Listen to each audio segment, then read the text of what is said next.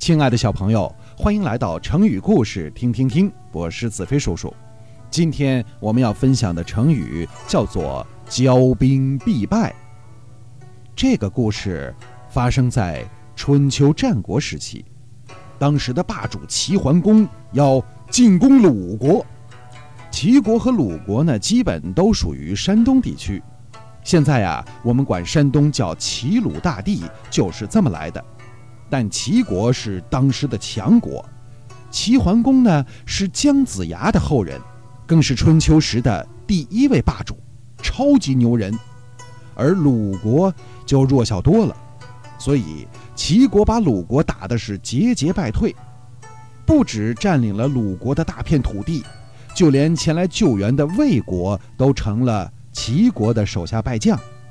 鲁国和魏国没辙，赶紧找小伙伴帮忙吧。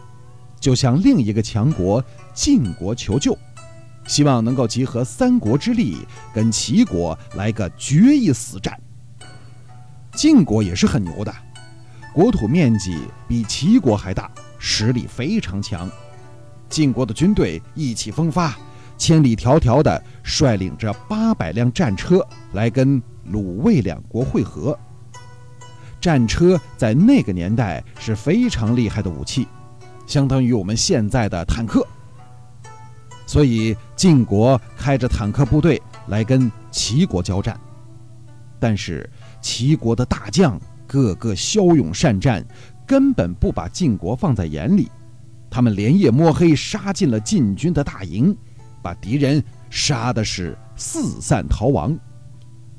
齐桓公眼见自己手下的将士如此英勇，自觉天下无敌。第二天早晨，晋国、鲁国、魏国的三国联军已经是严阵以待，准备要跟齐国决战了。可齐军呢，还吊儿郎当、乱七八糟的，连阵型都没布置好。齐桓公就要下令进攻了。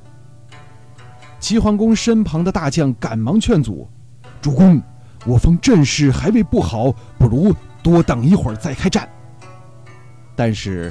齐桓公这时候已经找不着北了，根本不听别人的建议，自信满满的做起了战前总动员。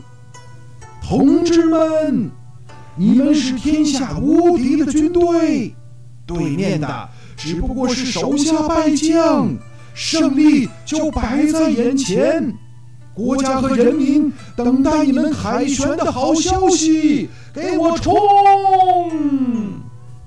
结果呢，齐国的军队悲剧了，因为缺乏准备，就像一帮乌合之众一样冲了过去，还没到达对方的阵营，就被对面严阵以待的联军杀的是片甲不留，导致齐国大业功败垂成。